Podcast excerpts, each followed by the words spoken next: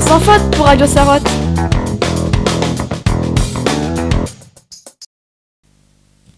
Bonjour chers auditeurs, nous allons vous parler de la grotte Cosquer, une grotte où nos ancêtres ont vécu et y ont laissé des traces. Comment a-t-elle été découverte, Maïlis?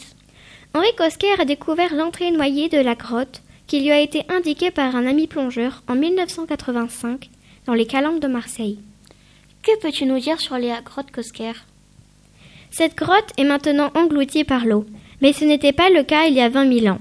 La grotte Cosquer comporte plus de 500 œuvres pariétales, cela veut dire de l'art posé sur les parois.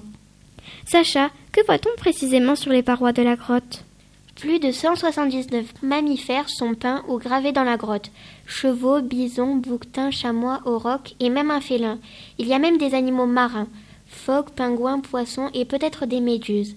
Ces animaux auraient été réalisés 19 000 ans avant Jésus-Christ.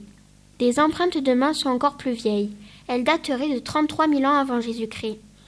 Peut-on visiter la grotte Cosquer Non, malheureusement, mais ne, ne, nous pouvons pas la découvrir en vrai car elle est maintenant sous l'eau, mais nous pouvons découvrir sa réplique et ses peintures préhistoriques qui ont été aménagées au sein de la villa Méditerranée près du port de Marseille.